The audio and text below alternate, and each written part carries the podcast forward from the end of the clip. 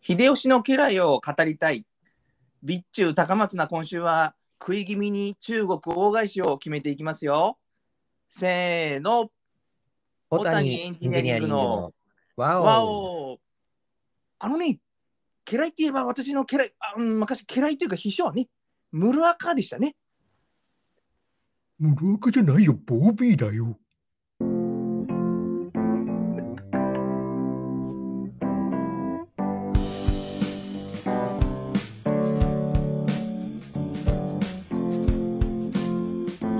約1週間の潜伏期間、皆様それぞれのアジトでいかがお過ごしだったでしょうか。小谷エンジニアリング鎌倉ベースのものでございます。そしてご存知この方、船橋のジョイス・チェプチュンバと言われた、小谷エンジニアリング谷口です。さあ本日もおー鈴木保奈美さんの出身高校でおなじみ鎌倉市と長谷京こと長谷川京子さんでおなじみ船橋市を結んで二元中継で配信しております。はい。ねえ、Facebook 見ましたよ。青い青い靴を。あ、そうですね。小汚いん靴が出て、あれもやっぱりあのチェプチュンバモデルっていうことで。り。何ですかそれ？ え？ケニアのえあのもうマラソン選手女子マはラいソン、。 え知り良まいスせテんップけチュどンね。 バー、ええ全ね然全然そんなもう高橋の子モデルですよ。全あ然。そうですかええ純和風でねす。シドニーでは高橋シモンに次ぐ銅メダルほう。のチェプチュンバーですよああ、その世代世代世代の人。その世代さあの本当にあのお父さんに向かってサングラスぶん投げた時のあのチェプチュ ンバーですね言い 方ね。っていうこんなもんって いううんうん勘あ弁そしこかろらスパーよト。してねもう一気に集団がばらけましたけどね、はいはいはい。スあのシモンにもうもう追いつかれんじゃねえかと思いましたけど最後の最後、うんうん うん、そのずっと後方で3位っていうのがチェプチュンバーですね、知ってる人がどれだけいるのかっていう感じですけど。う本ん当 に偉大すぎますね、あの時の高橋とシモンはね。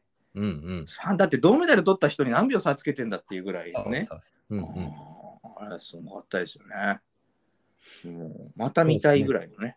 うん、あで、えっと、あの、せ前回以来のニュースでいきますと、6日の夜ですか、うん。あゆこと、はい浜崎あゆみさん、アナフィラキシーショックで一時意識不明ということうでんね。うんうん。まあね、ちょっとあの、世論としては、ちょっと心ない、あのー話も出てきたり、なんか病あ気で。そうなんですかうん、あのー話題作りするようになったら終わりだみたいな。ああ、そういうこと。うんでもさ、わかんないからね、本当わに。かんないですよ。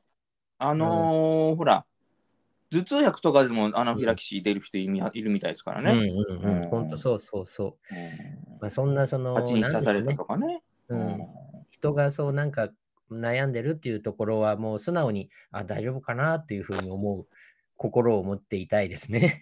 なんとなくねあのなんか自分もこう思うところがあるっていうか、うんうんそうやっぱ人を疑うというかね、うんうん感じになってくると、なんかすさんできたなっていうかね。そうですあのね。素直に気の毒に思えないのか、ね。まあそうですす、まあ。ひ人のことというよりも自分もね、ちょっと顧みるというか反そ省うといでうすかね。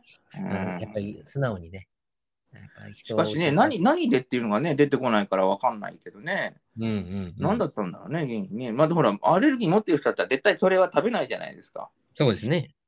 うん、ほら、甲殻類がダメな人とかってね。そうそうそうそう。うん顔でこぼこになっちゃいますからね、顔が類食べたりする。うんうん本当にまあそういうのちゃんとね、あのうんうん食品でこれダメあれダメ書いてあっうんたりうんそうそうするじゃないですかね、アレルギーだの。からたまたまその時に、そのなんてこれよくコップが溢れるって言うじゃないですか、あの花粉症なんかもね、うんうん。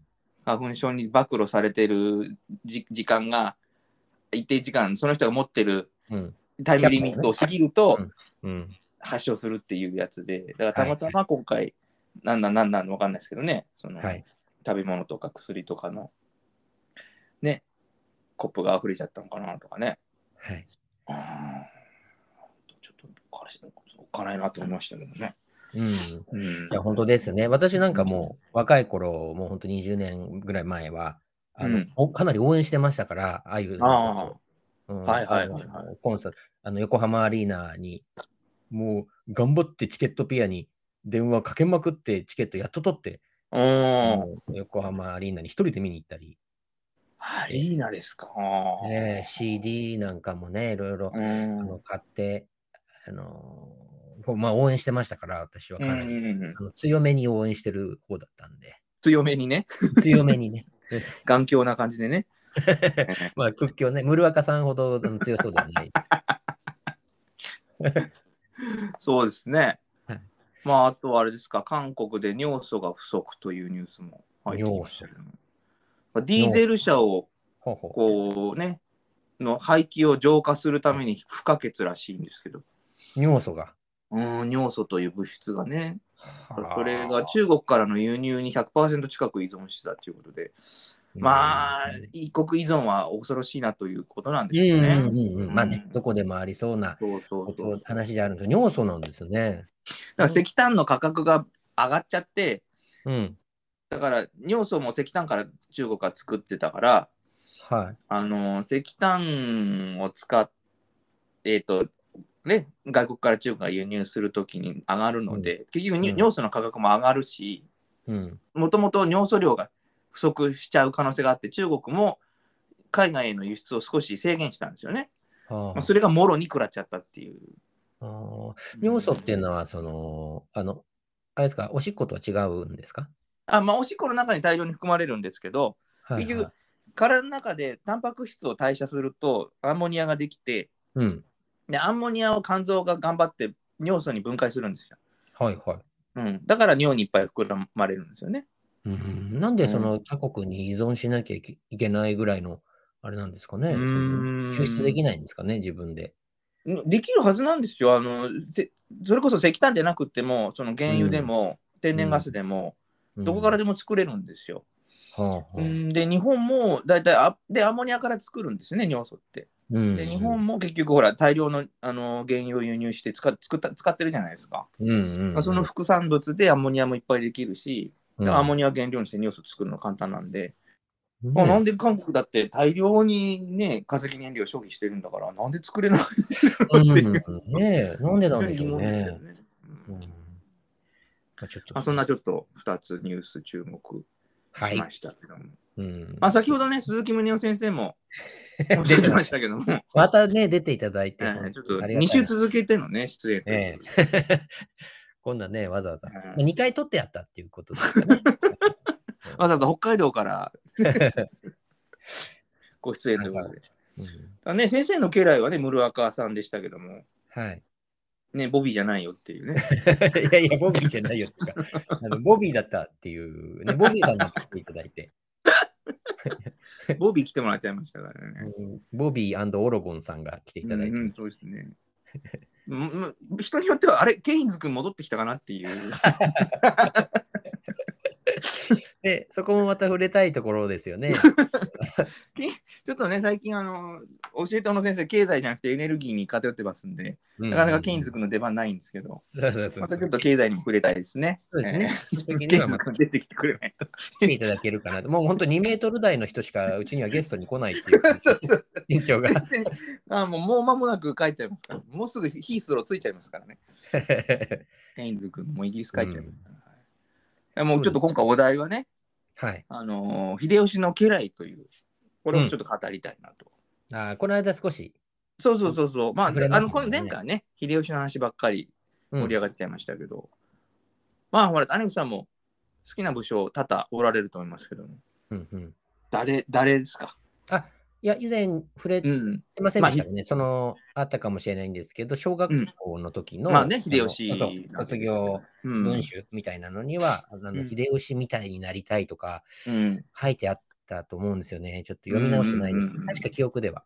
うん、まあ、やっぱり、秀吉、まあまあ、当然ね、その時代のスターですけども、それを支えたね、家そう来をちょっと語りたいなというとこれまたロマンがある。るんですよね、一そ人一う人なんねで。しょう。一人一人がまた偉大ですから。おいうーん。ねやっぱり誰が、谷口さん誰ですかや、あの、やっぱ黒田官兵衛が一番好きなんですよ。あーまあ、女水というかね。上水の黒田勘兵衛ですね。はい。そこが一番かなっていうね。またちょっとこう、なんですかね、あのーなんです、あのーいろいろ、ずーっとそばについてただけじゃない人じゃないですうん、うか。ん、うん。これがまた面白いですよね、黒田上水はね。うん、うん。そうそうそうそう。あのーなんだっけ。人質になっちゃったりするんだよね、確かに、とっ捕まって ね。で、なんか足悪くしたりするのは、その時ですなんよかね。気の毒なこともあったりしながら。そう、まあ、黒田さんは、その、最終的に、あのーまあ、恐れられちゃって、うん。で、そうだよね。あまりにも優秀すぎて、遠ざけられてしまったっていう。出家しちゃうっていうか、もう自分離れますみたいなのもそうなんじゃないかと。その結局、同じく優秀すぎて、切腹させられてたあの、千の宗益うん、さんみたいなね、千の利休みたいな、うん、こう、末路をたどらないように、もう、手発してね、おそうです出ね家するっていうね。うんうんまあ、それも結局また、あれだよね。いこう、い優秀というか、うん、うん、うまいというかね、賢いというかね。そうなんです生よきね。残るためにはもう別に神なんかあってもなくてもみたいな。 だから結局九州に飛ばされたというか、まあ、九州に領地をもらっても はい、結局その後もじゃあいかにしてみたいなね関関ヶ原の時も、うん、うん、うん息子がね徳川方で戦ってる中もういかに九州の領地増やすかなっていうことを考えてうん、あこれもね非常にや野心家でもあったんですよね。はい。竹中半兵衛と違うとこそろがねうそう。そうそうそうね。んそういうふうに言われてますよね。そうそうそうそう。で、うん多分分かんないけど、左遷っていう意味合いもあるのかもしれないけど、結局、島津の抑えって言ったら、やっぱ九州に誰かしら信頼できる家来をね、うん、秀吉は置いときたかったと思うんですよ。うん、うん。やっぱり、なんせ恐ろしいのは島津なわけですから、うん、うんう、ん、結局、島津をお九州で暴れさせないために、お目付け役として福岡のあたりに、じゃあ一人置いとくかとうん。うん、いう話だったなと思うんですけどね、意向的に捉えればね。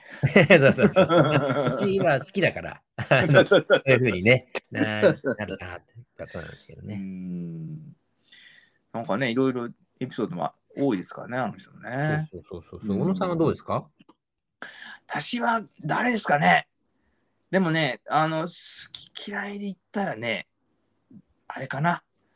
あの、福島正則のあの、はいなは。いんだろう、豪傑感ですかね。うんうんううん。静ん。静ヶ岳七本槍のね、そうそうそう、そうです、そうです。福島正則加藤清正とのう。うんん。な、結局、彼一代で終わったわけですよ。そうですね。福島家はね。またそれも潔いっていうかね、げ頑固者っていうか、あのーはい結局徳川の代になってもまだその戦国を引きずっていた最後の戦国大名みたいなね。うん。ううん。ん、なんかそういうひ人のイメージがありますよね、福島正則ってね。はい。うん、例えば地震かなんかで広島、広島でしたよね、あの方ね。そうで、あ、りょそうなんですか領ね地。ね。ううんうんうんん、あの秋広島藩なんですけど、うんで広島城が当然あって、うん。うん。なんだってな、地震で崩れたんだっけかな。そう。福地島震でで、そうそう。で、当時、もう当然、あの、徳川幕府が成立した後の話だから、うん城はもう一国一城だし、城を直すにしても改造するにしても、全部幕府の許可が必要だったわけですよ。うん。はいはいはい。それなのにもう直だしだねっつって、うんうん直しちゃうんだよね。うんうん。で、まあ、それだけじゃないんですけど、うん。まあ、やっぱり、何してんだということになっちゃうんですよね。うんうんううん。んでもなかなかあれですね。いい。こう、そうなんですようん。エピソードとしてはね、面白いんです。で、しかもまたその、お家騒動とかで潰れるんじゃないんですよ。もう、福島正則が頑固に、私が何と言ったって、もう俺の城なんだから俺が直すんだっつって直しちゃって、それで怒られるっていうのさ、 本当にこう戦国の気風というかさ、 うんうんうん。あれはね、やっぱり、あ、いいなーっていうね。そういうイメージですよね。その苛烈な人っていうか、あそうのそうそうそうそ自分が強いきっとなんだっていイうねメージですよねう。う。ん。だからやっぱりその、戦国を引きずる人っていうかさ、まあ結局そういう人たちがだんだんこう淘汰されていって、あの、はいい、わゆる近世のね、その、幕藩体制に移行していく。うんで、そこでうまく移行できた戦国大名たちだけが生き残っていったわけじゃないですか。うんうんうんだからやっぱり、まあ、私はね、もう昔からもう、えー生まれこ生まれたところの宮城県の伊達政宗が好きですけど、やっぱりあれなんかは非常にうまく立ち回ってね、うんうん、最終的にもともと米沢にいたものが、ね、移動させられて仙台に行ったら、そっちの方が良かったっていうね。うんうん大きな港も作れる場所だったから、仙台は。うん。貿易で、ね、っていう国づくりができましたからね。そうですね。うなるん。ほどね。そこか。なんかね、その、他にもね、竹う中ん半兵衛とか、竹中半兵衛ね、あのー ひ秀吉のね、うん。大河ドラマの秀吉では、そう思そいう出そうしそたんでう。すけど、古谷一行さんですね。え、あ、古谷一行さん。うん。竹中半兵衛。そうそうそうそう。で、あーイブ・マサトさんは、ま、あの会ってました。あの黒田官兵衛で。のはい黒田官兵衛でしたね。ああ、そう。あ結構古谷な一行だったんですよ。重たい人たちがやってますね。すごい 重い人たちが ねん重量級のね、うん。はい重量級ですね。うーん。あ、あなんですかね。あれな、あれだ重量級ってあれですよね。あの、八須賀正勝はいうんが大仁田敦。ああ、そうだった、そう だった。で、重さでいくと、あと前田利家が、あの、あの、なんでしたっけ、渡辺はい徹さん、渡辺徹さんあ、ごめん、渡辺徹さんが、いや、通ってますよ。かなり重量感のある、うん、やってましたしね。言ってましたね。うーんなんかすごかったですね。あと光秀が村わ村上弘明さん。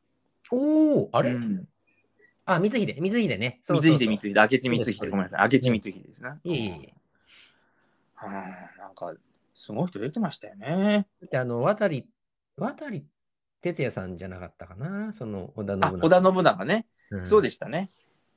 うん。そうそうそう織田信長は合ってますよね。猿って言ったら、もう。やっぱりね猿って言わしたいよね渡 さん。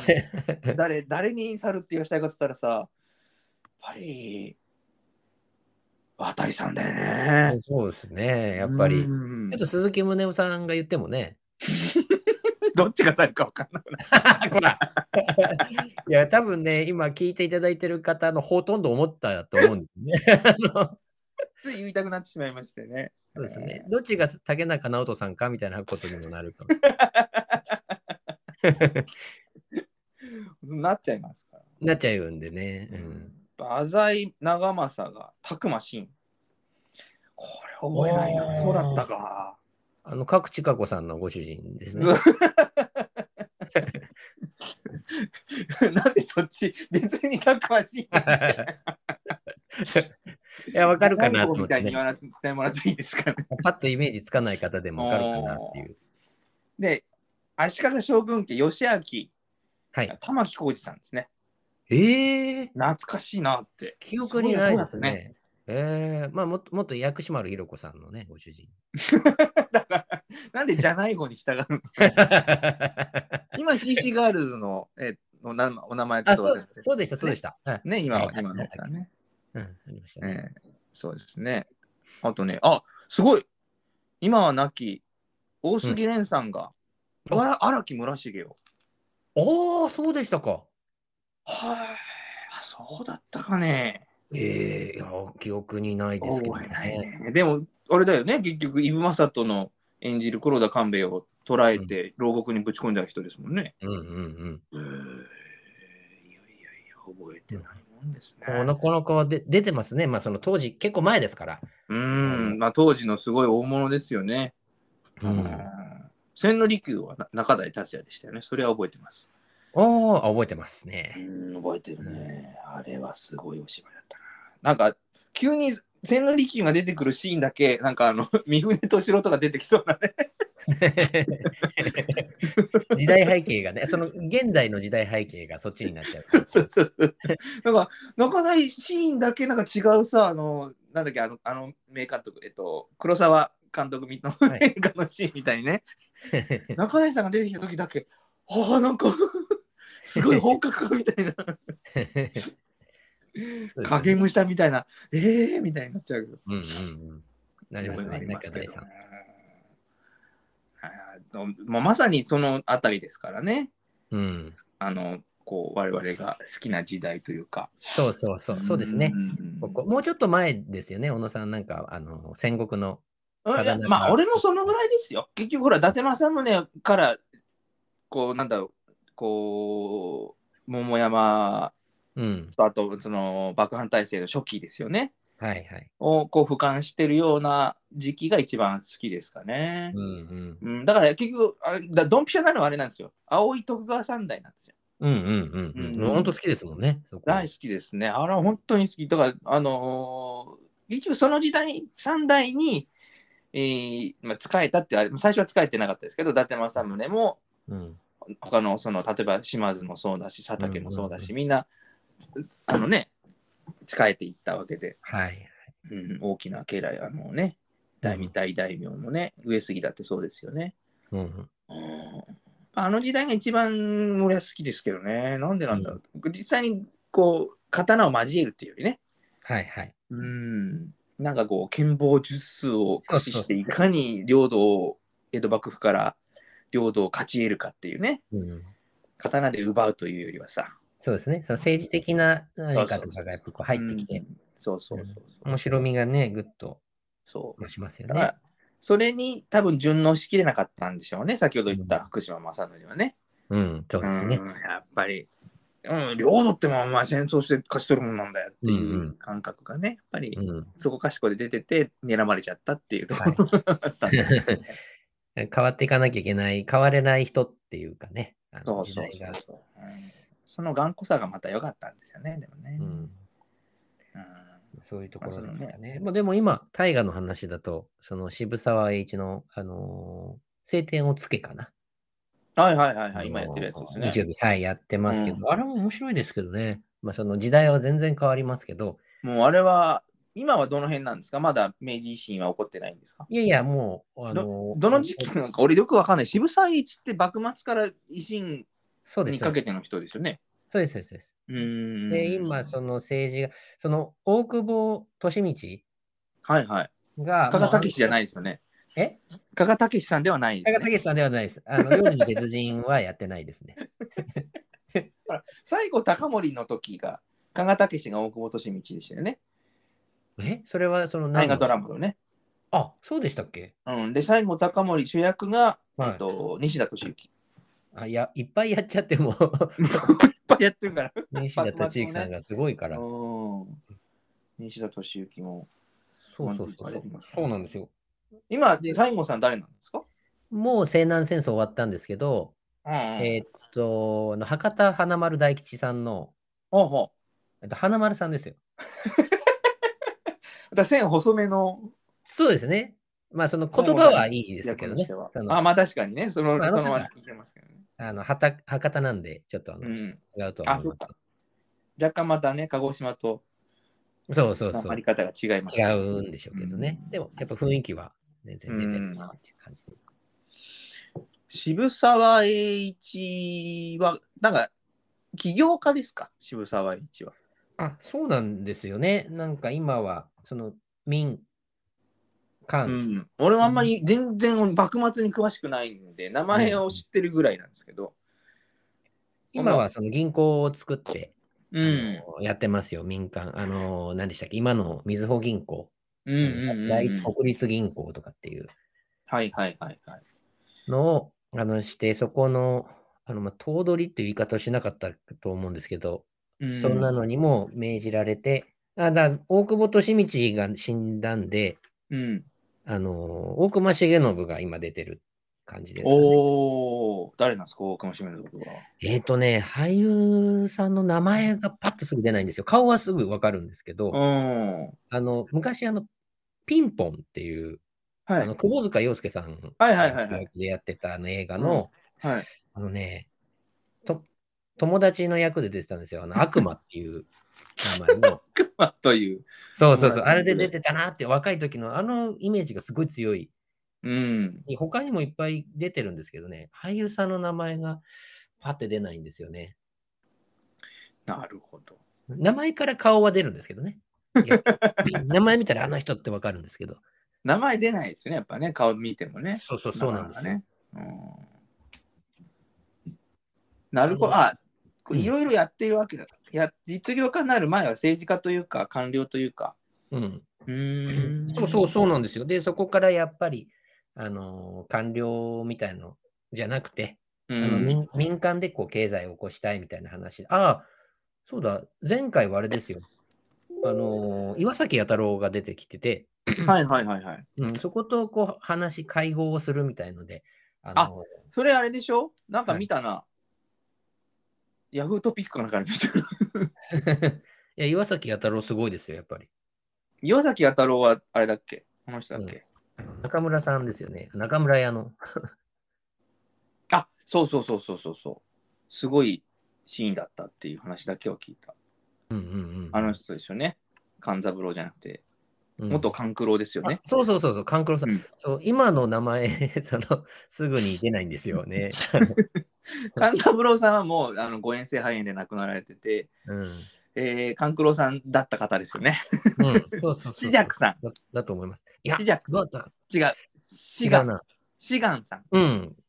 そうじゃなかったかな。多分あの、最初の、あれ、何ですか、あのー、出演者一覧みたいなのを見たら、うん。わかるんでしょうけどね、読めるかなっていう自信がないかもしれないですね。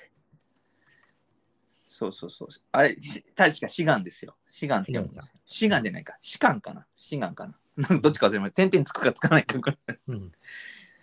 そうだ、そうそうそう。すごいシーンだったって言ってましたね。うん、あの、見てたんですけど、やっぱり違う。まあ、なんか、あの、私、あの、高知の方にも、まあ、ちょっとそうんうんの、縁があるんで、はいはいはい。土佐ですね。高知弁、はい、土佐うのんとかっていうのは、あの、あるんですけど、その聞いてて、なんか、ああ、雰囲気あるなっていう感じありましたもんね。そうーん。のうんうんうんあ、そっか。あの人も土佐か。そうそうそう。そうあなれんでとすつよるんでたんだもんね。さい最後、坂本龍馬とつるんでたもんね。うんうんそうだ、そうだ。あれで出てたもんね。あの、福山雅治のあ、龍馬、龍馬龍馬のね、龍馬伝かなあれ。に、は、えっと、岩崎弥太郎はあの人ですね。香川照之、また香だか川ら照ああ ね、昆虫之。弥す太ごいね郎っていうね。今ちょっと真似しましたけど。弥太郎っていう。それはな何の時のあれですか、はい香川さ ん。これは、龍馬伝の時のああ、龍馬伝の時のやたろって言いましたもんね、今ね。 福山雅治さんの、 全や然たろ似てない。 全然似てない。やっぱりあの、ね鈴木宗男さんとかや麻生さんもできた方が。 えー福山雅治にも似てるって言われたい。まあそれせめて声だけでも。あのね、聞いていただく方が、その、そういう、なんか、イケメンをも真似すると、やっぱりね、うん、不愉快、不愉だ快。からそれを愉快になっちゃうから。快感はね、自分お詫びしなくちゃいけない。 じゃあ、俺たちイケメンじゃねえのかってね、政治家に怒られちゃって、あのあれですけど。ね。じゃあ今は第一国立銀行を立ち上げてという。うん、その中で、なんかいろいろやって。あたりなんですねうんあーまあってことはあれですね、あの、うん金貨を、預金を預かって、えー、打艦券をし発行するあたりですね。うん。そうですね。まあそう、東京商工会議所を作るっていうところをやってましたね。いろいろやってるんで、まあ同時にね、いっぱいやってましたからそれねを。同時にいっぱいやってるんで。何百個っていう会社作ったんですもんね、確かうね。んうん、そうそうそう。んどれもこれも関わりがあるっていう話だと思うんでね。すごい人ですよね。まあ11月だから確かにもうそろそろこうクライマックスに向けて。そうですよね。まあ、クライマックスって言っても、あんこう全然わかんないから、んどこら辺がクライマックスの方なのかがね、ちょっとわかん そうなですいねですけどね。どうオチをつけるのかっていうとこ そうろかそもうしれそうないですそう、ね。うんまあ、逆に言うとみんな知らないから落ち着きやすいのもあるかもしれないですけどね。うんうん。例えば、信長の場合、本能寺をどう描くかって、もうみんながもう分かりきってる中、どうやって描くかってさ、はいは監視されてるみたいで嫌だよね、やっぱね。い。確確かに確かに。うん。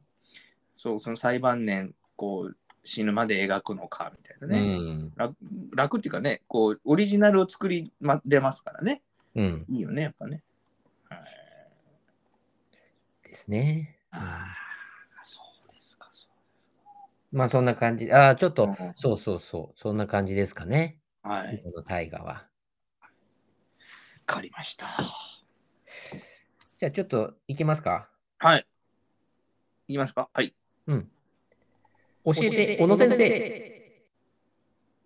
生。はい。ということでございまして、ありがとうございます。まばらな拍手を。 そうですね。うん今回はですね、あの、はい日本のあのエネルギーのこう、産業分野ごとにですね、ちょっとどういう構成かっていうところを含めて、どういうふうにこうゼロカーボン化していったらいいんでしょうかっていう話をですね、ちょこっとはいしたいんですけども、うんうん。えっと、まあ、3つに分けてですね、産業部門とうん民生部門、運輸部門っていうのにこう大体わ分けてあるんですね、あの便宜上ね。はい。で、産業っていうのはメーカーですよね。それとあと農林水産業。うん。まあこれが産業。で、民生っていうのはあの一般家庭とオフィスとか小売りうん。とかそういう分野が民生です。で、あと運輸っていうのは、まあ、車ですよね。車とか船とか電車うん。うん。うん。が、わかりまますあよ。、この3つに分けると。はい。で、まあ大体日本のエネルギーの割合っていうのは産業部門が4割ちょっとぐらい。うんで、民生が35%ぐらいですね。うん。で、運輸部門が23%とか、まあそのぐらい。で、まあ大体100%になってるんですけど。うん。で、産業っていうのは、まあ、もう圧倒的にメーカー、まあ、メーカーがね、電気使ったり、ガス使って使ってね、やってるんですけど、うんメーカーの工場ですから、あのー7割方がもう化石燃料を使ってると。まあはい。石油だったり、うん天然ガスだったり、石炭だったりって。で、まあ、これなんとかしないとダメだっていうことなんですよ。で、よ 4, 割の7割ってことは、だい3割近くが、 つまり全体のエネルギー構成の中の3割ぐらいうん。がもう化石燃料ってことはもうこれが確定しちゃってるわけじゃないですか。うん。で、さっき言った通り、運輸っていうのは23%でしょはい。だから、運輸の23%を例えば電気自動車にするとか、水素で、うんね、燃料電池車にするとかって言ったところで、うん。 30%近くのこの化石燃料を使ってるメーカーの工場の方をなんとかしないとダメですねっていう話なんですよね。うん。うん。で、ただこれ、実は非常に簡単っていうか、あのーほら、工場って車みたいに動かないじゃないですか。うん。だから電気さえ安く手に入れば、まあ、別に熱源なんてガソリンじゃなくてね、その石油燃やさなくたって電気でいいわけじゃないですか。うん。うん。まあ、まあ電気に移行して、で、クリーンエネルギーで発電して、それで電気で熱を起こす、脱力動力を作るっていうんでいいと思うんですよね。はい。うん。だから、いわゆる持ち運びできなくていいわけじゃないですか。うん。車とかトラックにエネルギーを入れる場合って持ち運べないといけないじゃないですか。うん。車で移動するわけですから。はいだから便利なのはが今はガソリンだし、今後は多分電気とか水素になっていくんでしょうねって話で。なんですけど、で、今度民生が、今度電気半分、化石燃料半分ぐらいなんで、うん。うん。そうすると17%、18%全体のエネルギーのね、ぐらいが民生が占めてて、で、うん民生って、まあ、考えてみたらオフィスであり、小売りであり、あるいは一般家庭でありって言って、もうこれも結局移動しないわけじゃないですか。そうですね。うん、家を持ち運ばないですからね、はピーい。スビール運ばないので、うんまあ、やっぱこれも電気に切り替えていっちゃえば、半分は電気ですから、残り半分を電気に切り替えられればそれで済む話なんで、うん。うん。まあ、オール電化とかね、ゴールデンカとかね。はい。うん導入していけば十分やっていけると思うんですよね。そうするともう、えっと、産業分野とその民生分野っていうのは、まあ、いわば電気に切り替えられちゃうんで、はいまあ、あとその電気自動車なり水素、ね、電気で水素を作ってっていうのでもいいんですけど、そのうん運輸の方をね、うん。変えていければ。だから大体電気って全体の4割ぐらいが電気なんですよ。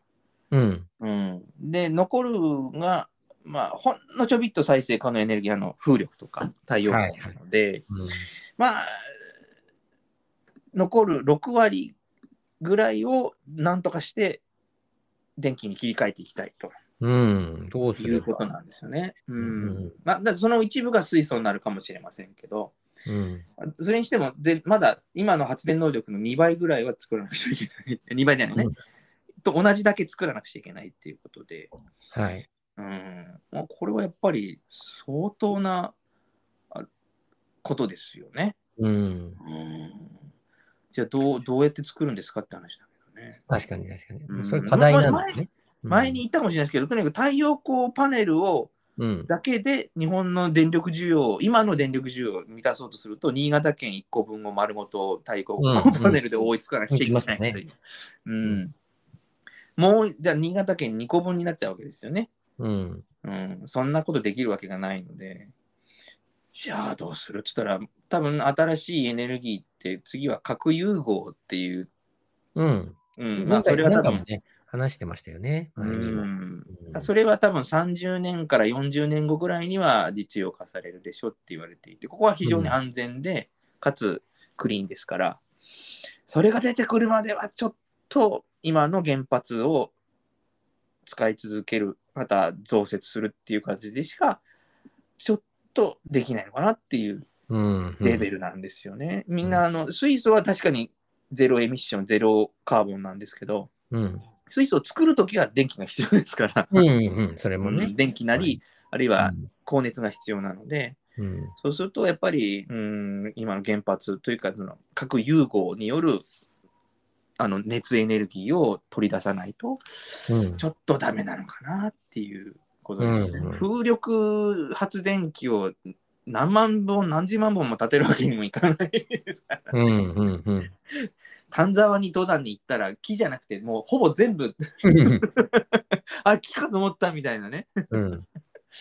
全部風力発電機でしたみたいになったって足りないぐらいうん。山全部や風力発電機にしたって足りないと思う足りないの でうーんまあ現実的には原もう原発しかないのかなってあとどっちかなんですよね、ゼロカーボン実現したいんだったら原発脱原発はしばらく諦めなきゃいけないし、うん。うん。脱原発するんだったら化石燃料燃やして火力発電所で電気作んなくちゃいけないし、うこれん。はちょっとゼロサムなんですよそれはもうどうしようもないんだよねうん。う。うんんっていう、ちょっと日本のエネルギーのお話でしたけど、うんまあ多分世界中の先進国はほぼみんなこんなぐらいの比率だと思うんですよ。まあフランスがちょっと、うん、原発が多いっていうぐらいで、そんな変わんないと思うんですよね。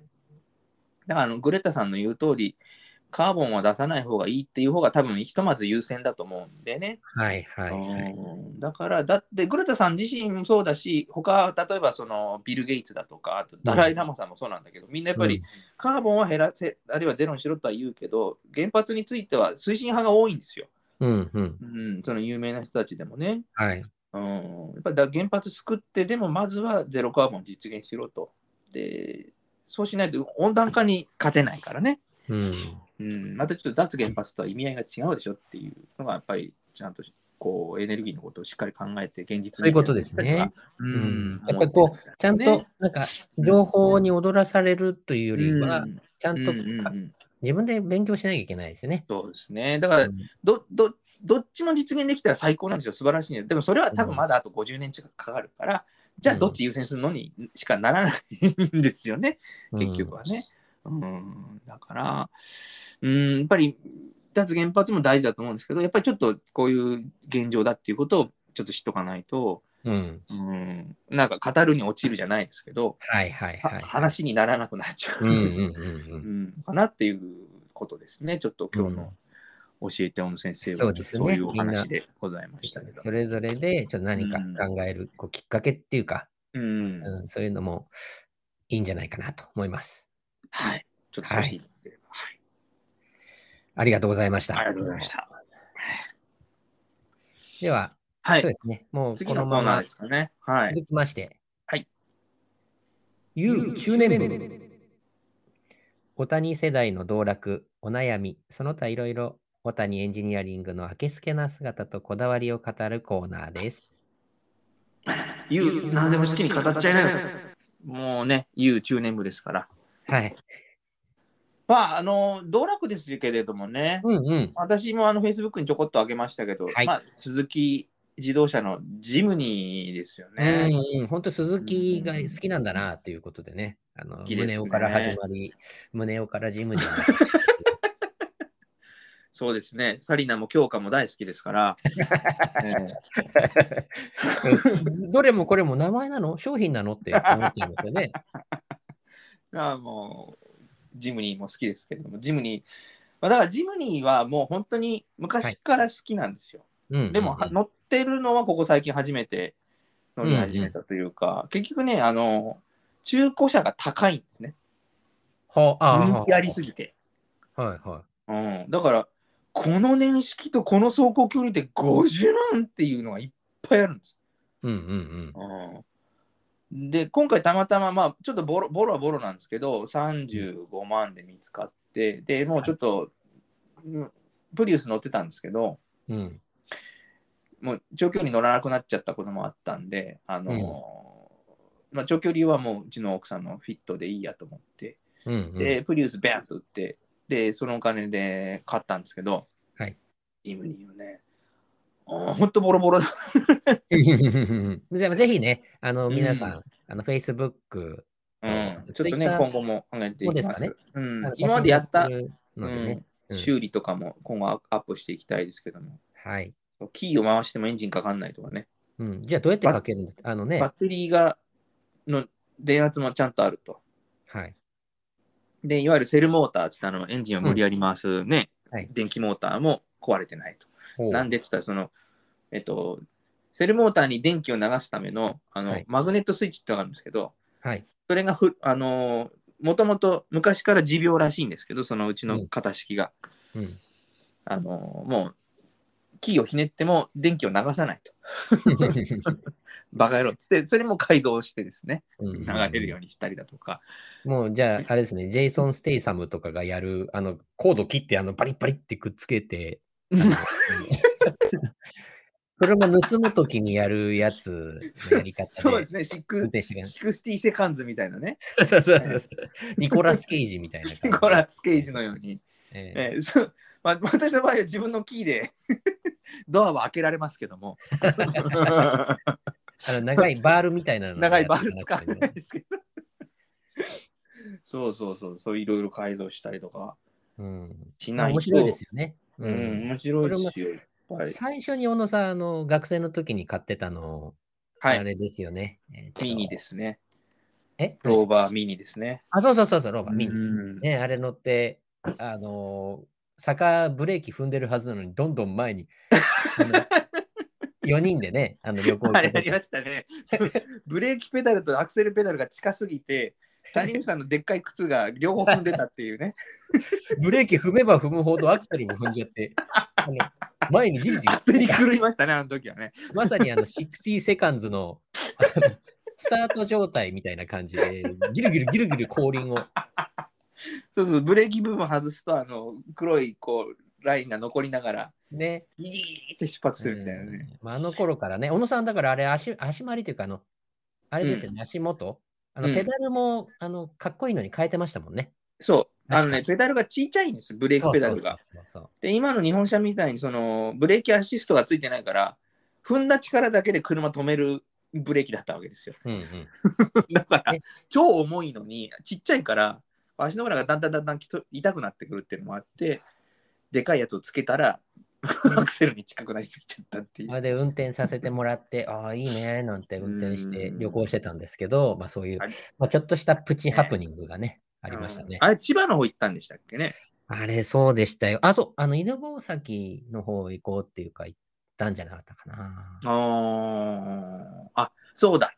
犬坊崎だ。だから、あの、霞ヶ浦とかね。そうそうそうそう、帰り、もう真暗っくて暗な霞ヶ浦を見え見えないまま帰っ見てえないじゃない。ありましたね。何も見えなかったっていうのがありましうたん。やね。っぱりそういう、なんかこう、変な車好きですね。うん。まあうんガガチンコの車というかね。うん、いじいじらいじらないし、いじりたくなるし、直さないと止まる時もあるみたいなね、はい。好きでしたね。まあ、地味ってはね、あの、あれでも、あれですけどね、ひろしさんのはい、そう。ぼっちキャン。プでも有名ですけども。どうしてぼもっちキャンプね、最近もうなんかレンタカーっていうか、撮影用のトうんヨタのかっこいい SUV になりなっちゃってますけど、うん、オープニングだけですよね。あのそうそうそう、オープニングだだけけね、あのかっこいいのに出てきてますけど。でもいいなって、なんかああいう山男というかね、なんかそうそうそう。ロマンがありますよね、あれも。うん、いいなって思いますけど。うんねえやっぱり、キャンプ行きたいですね。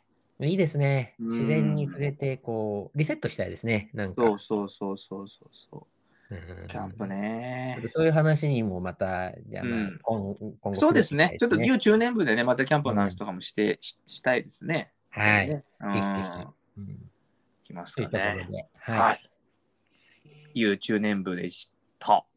はい。はいありがとうございます。じゃあそれ、では今日さラスト、このコーナーですね。谷口さんの武勇伝遍歴のコーナー。ね、受け止め方はあなた次第、えー谷口さんが数々被ってきたさまざ、えー、様々な職場での小粋なコミュニケーションをご紹介します。はい。はいお願いしまありす。がとうございます。じゃあ、えっと、まあ体、体育会系のね、会社だったので、はいうんえーまあ、ちょっと、まあ、ミスをしたりと、あのうん1年目の時ね、あったりした時に、うん。まあ、ある時、まあ、上司から怒られて、うん。それでなんかこの、どこ見てんだみたいな話だったんですよ。で、どこ見てんだって言って、あのー当時私メガネしてなかったんで、はい。あのーこの目が悪いのかって言って目を目つぶしされてですね。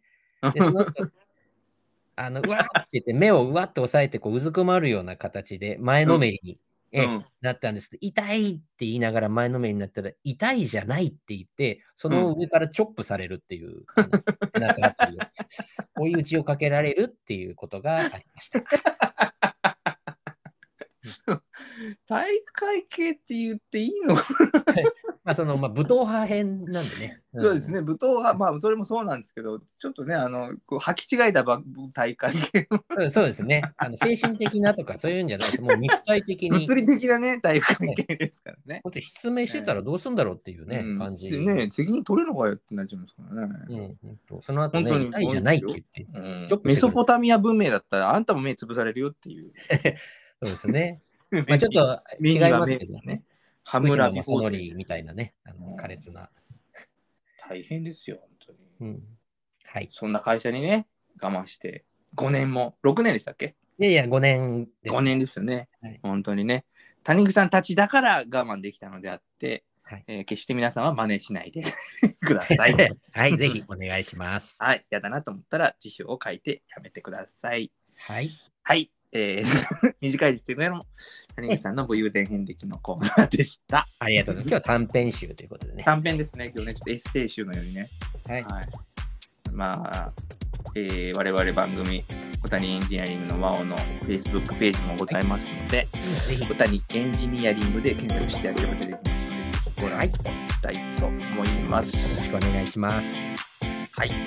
じゃあ、いいですかね。そうですね。今日45は分過ぎちゃいましたんでね。はい。はい。じゃあ、エコー係のエコグチさんよろしいですかはい、お願いします。はい。はい。それでは次回お耳にかかるまで、和尾な1週間をお過ごしください。さようなさよなら。ら。